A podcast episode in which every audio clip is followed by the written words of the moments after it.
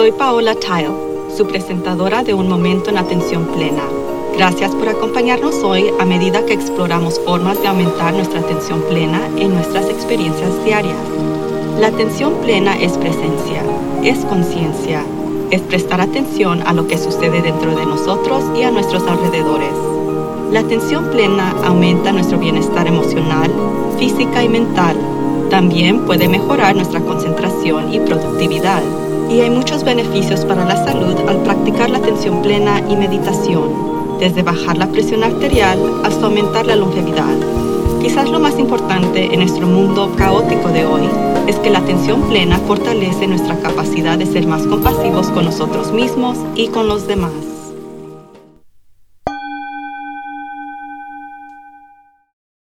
Halloween se sintió un poco escalofriante este año. No me refiero al tipo de miedo que proviene de los disfraces aterradores y películas de terror, pero por la calma y el silencio Pre-pandemia, no era inusual que yo tuviera 100 niños o más apareciendo en mi puerta y apenas pudiera sentarme durante dos o tres horas entre visitantes gritando trick or treat. En el 2020 se cerraron las puertas y no hubo pedido de dulces, al menos en mi área. Este año me esforcé por decorar para sentirme más normal sobre la temporada de días festivos y conseguí algunos niños, pero fue, bueno, escalofriante. Mi bloque estaba mayormente oscuro, con solo algunas casas decoradas. Mirando hacia arriba y abajo de la cuadra, no se veía a nadie durante largos periodos de tiempo. Hubo pocas risas y no hubo gritos.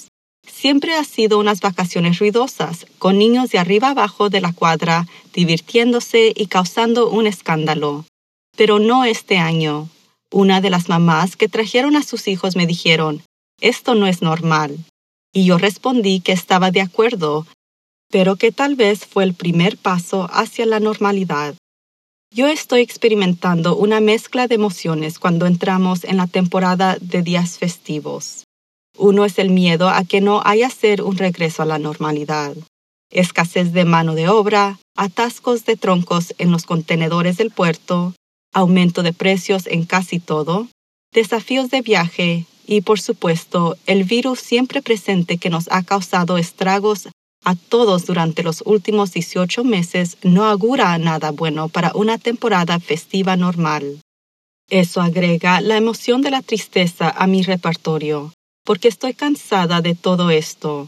Pensé que a estas alturas las cosas volverían a la normalidad y no quiero tener que pensar más en máscaras, vacunas y escasez.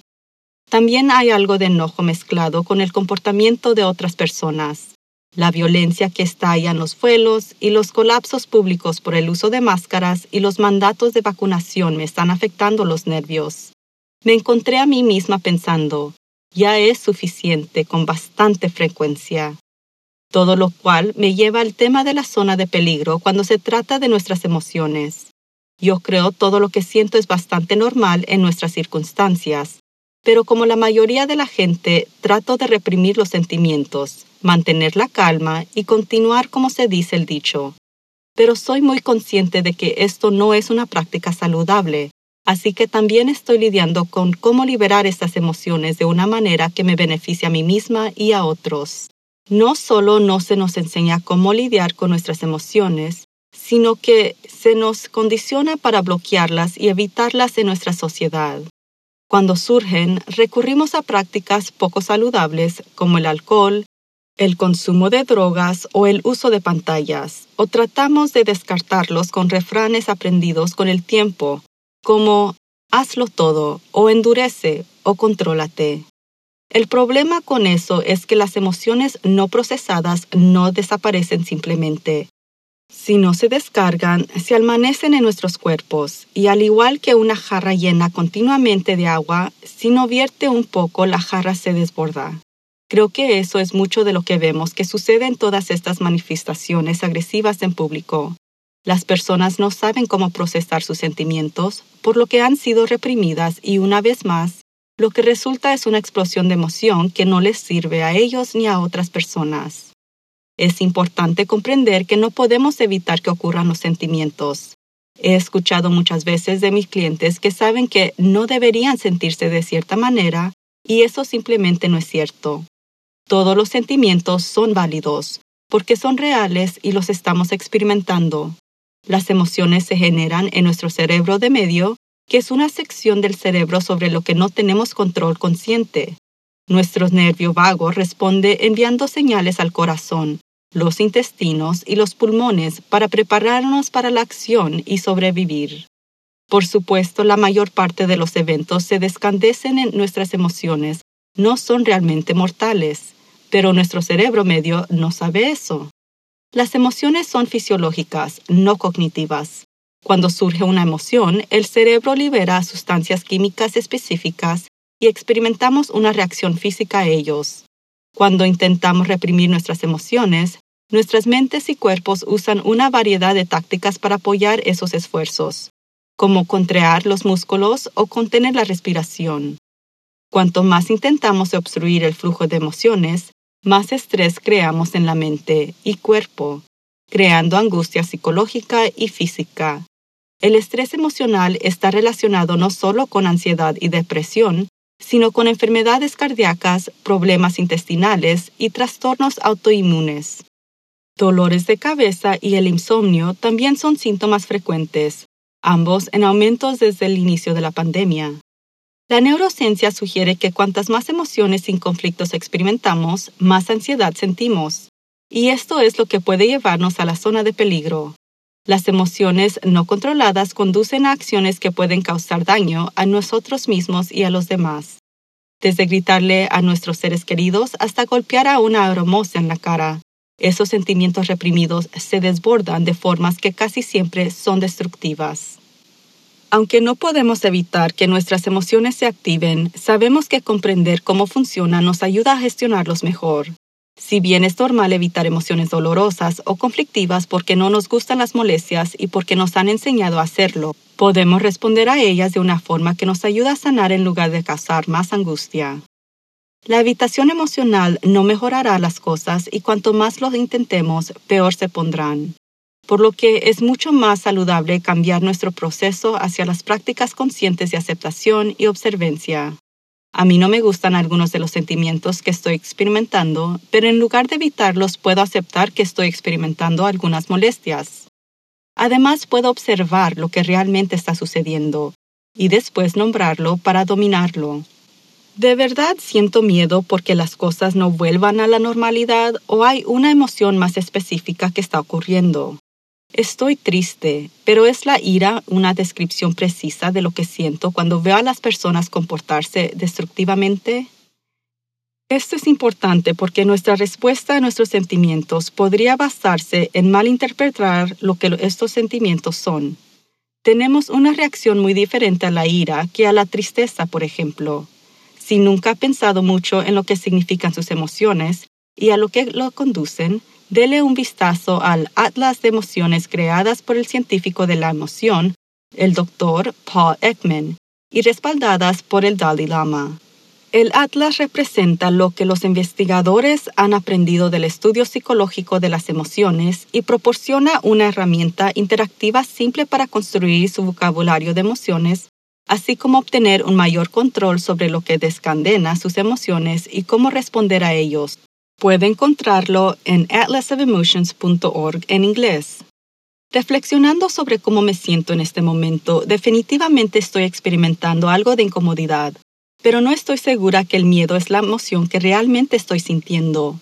Me siento bastante cómoda con el cambio, pero también con bastante naturalidad incómoda con la incertidumbre. Así que no tengo mucho miedo, sino más inquietud porque no sé qué esperar en el futuro.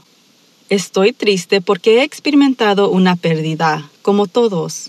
Perdimos nuestras rutinas, que son tan importantes a nuestros cerebros. Perdimos el sentido de libertad y espontaneidad. Muchos han perdido a seres queridos o trabajos o hogares. Y eso es triste y es natural sentir el dolor que sentimos por lo que hemos perdido. La tristeza es parte del proceso del duelo y a medida que atravesamos ese proceso, nuestra tristeza disminuirá. No es cómodo pasar por ese proceso, pero al aceptar que tenemos que avanzar a través de él, creamos menos resistencia y nos apoyamos a nosotros mismos recordando que mejorará. En cuanto a la ira, Después de reflexionar, eso tampoco es realmente exacto. Es una decepción lo que siento, que es realmente más cerca de la tristeza que de la ira. Estoy decepcionada que estemos en esta situación, decepcionada de cómo algunas personas e instituciones han respondido y a veces me han decepcionado por luchar. Sobre la gama de emociones, la ira se siente más poderosa que la tristeza, por lo que es fácil ver por qué mi mente eligió eso como una descripción de cómo me siento. Pero esta es la razón por la que es tan importante observar realmente lo que está sucediendo internamente. La decepción es realmente una forma de juicio y tengo herramientas en mi estuche de atención plena para bajarlos, incluyendo la curiosidad, la mentalidad abierta, la aceptación y la empatía. Por la tristeza que queda, puedo permitirme pasar por el proceso del duelo. Y para cualquier sentimiento incómodo que estoy experimentando, puedo practicar más la autocompasión. Para las emociones negativas en general, es útil recordar que son útiles e importantes. Son señales de advertencia de que podríamos estar en peligro o que podríamos necesitar tomar medidas. En lugar de intentar desconectarse del sentimiento, tome tiempo para analizar por qué podría sentirse así. Quizás esté en alguna especie de peligro, mental o físico, y necesita salir de una situación o enfrentarla. O puede darse cuenta de que la situación no es realmente peligrosa, pero que lo está descadenando porque la recuerda de una experiencia pasada que fue peligrosa. Si no puede procesar los sentimientos que está experimentando, o si ha tenido un trauma pasado que está contribuyendo a las emociones negativas, la incomodidad podría actuar como una indicación para que busque apoyo profesional. Hay varios pasos bastante simples que puede seguir para ser proactivo cuando se enfrente a las emociones negativas. Sea consciente del diálogo interno y negativo. Lo que nos decimos a nosotros mismos importa mucho en cómo nos sentimos. Así que cuando observe que está diciendo cosas como soy tan estúpido o no puedo hacer eso, reformule las declaraciones para que sean más positivas. Por ejemplo, no entiendo eso, pero puedo aprender. O no sé exactamente cómo hacer esto todavía. Puede cambiar las instancias químicas liberadas por el cerebro, lo que a su vez nos ayuda a salir de una postura negativa. Otra acción poderosa que puede tomar es simplemente rodearse de personas positivas. Las emociones son contagiosas, por lo que simplemente salir con personas con perspectivas positivas puede ayudarlo a impulsar sus propios pensamientos, lo que a su vez afecta sus emociones. Otro aspecto de esto es enfocarse en las características positivas de un desafío o obstáculo. Hay siempre algo por lo que estar agradecido, ya sea grande o pequeño. Por ejemplo, planes de cena cancelados porque el restaurante tuvo que cerrar debido a una exposición del COVID que se ahorró tanto dinero en gasolina que en como calorías. Una compañía anunció que se avecinan despidos. Bueno, es hora de evaluar las fortalezas y pensar en opciones en caso de que haya un nuevo trabajo. Planes de vacaciones descartados debido a cancelaciones de vuelos o preocupaciones sobre infectarse con COVID en otro país. Mucho dinero ahorrado que se puede utilizar para unas vacaciones más extravagantes el próximo año. Practicar la atención plena es una de las habilidades más poderosas disponibles para manejar las emociones. Permanecer en el momento presente reduce nuestra tendencia a detenernos en experiencias negativas pasadas o preocuparnos por posibles retos futuros. Note por qué hay de qué agradecer en este momento. Honestamente siempre hay algo, incluso si es simplemente estar agradecido por una mente y un cuerpo que están aquí para nosotros. Las probabilidades son, sin embargo, que se le ocurran más. Su trabajo, su familia, un hermoso día al aire libre, un amigo, una mascota. Nosotros siempre tenemos mucho de qué agradecer y a veces nos olvidamos de darnos cuenta. Definitivamente estamos viviendo en tiempos extraños y definitivamente podemos encontrar muchos ejemplos de lo que va mal, pero tenemos la capacidad de cambiar para buscar lo que va bien. Así que tuve un Halloween escalofriante, que en realidad se supone que es un factor de Halloween. Así que me replantearé para decir que de hecho tuve un Halloween aterrador, pero estoy perfectamente a salvo. ¿Las vacaciones serán normales este año? No tengo ni idea, que es por supuesto lo que me angustia. Pero a medida que aumentan las emociones, puedo sentarme con la incomodidad por un tiempo en lugar de tratar de evitarlo. Puedo aceptar que ahora mismo así es la vida, y puedo ir hacia adentro y observar y analizar cómo me siento realmente para nombrar mis emociones, lo que en última instancia ayuda a dominarlas. Usted también puede, y eso nos mantiene a todos fuera de la zona de peligro. Manténgase sano, sea amable con usted mismo, y recuerde que esto también pasará, incluso si no sabemos cuándo. La meditación es la técnica más eficaz para fortalecer la atención plena. La clave para experimentar todos los beneficios de esta práctica es meditar todos los días, incluso si comienza con unos pocos minutos y trabaja de 20 a 30 minutos por sesión a lo largo del tiempo. La consistencia cuenta y los beneficios son acumulativos, así que sea amable consigo mismo y medite a diario. Nosotros hemos guiado meditaciones para ayudarlo a comenzar en worktoliveproductions.com, pero aquí están las instrucciones para comenzar con una simple meditación sentado.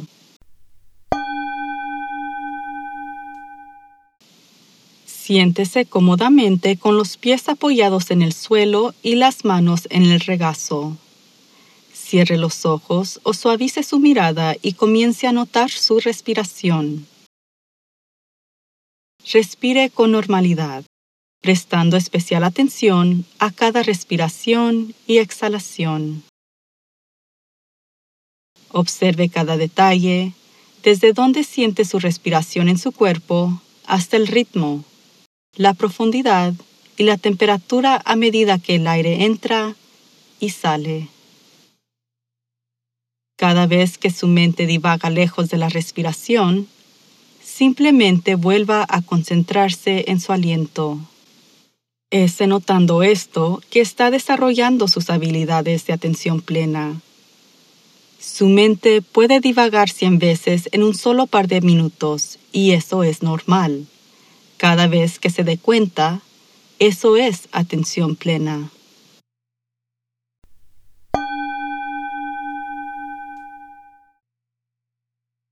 El programa de certificación de coaching dinámico de Work to Live es una serie de cursos en línea a su propio ritmo que fortalece la inteligencia emocional y las habilidades de atención plena, junto con la construcción de relaciones, habilidades de comunicación, gestión del tiempo, automotivación y mucho más.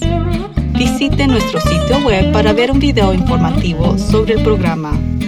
También puede encontrar recursos para el desarrollo personal y de liderazgo así como los últimos libros de autores que entrevistamos en este programa.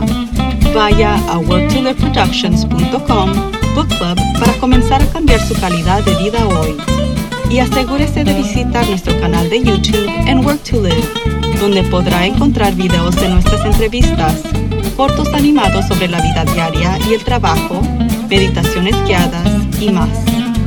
Y por favor suscríbase a Un Momento en Atención Plena con Teresa McKee donde sea que encuentre sus podcasts favoritos. Y favor de calificar este podcast para que otros puedan encontrarnos. Y síganos en las redes sociales en arroba work to live. Un Momento en Atención Plena está escrita por Teresa McKee. La versión en inglés es presentada por Teresa McKee y la versión en español es traducida y presentada por Paola Tile. La música del comienzo es Retreat de Jason Farham. La música del final es Morning Stroll de Josh Kirsch Media Right Productions. Gracias por sintonizar. Este podcast es producido por Work to Live Productions.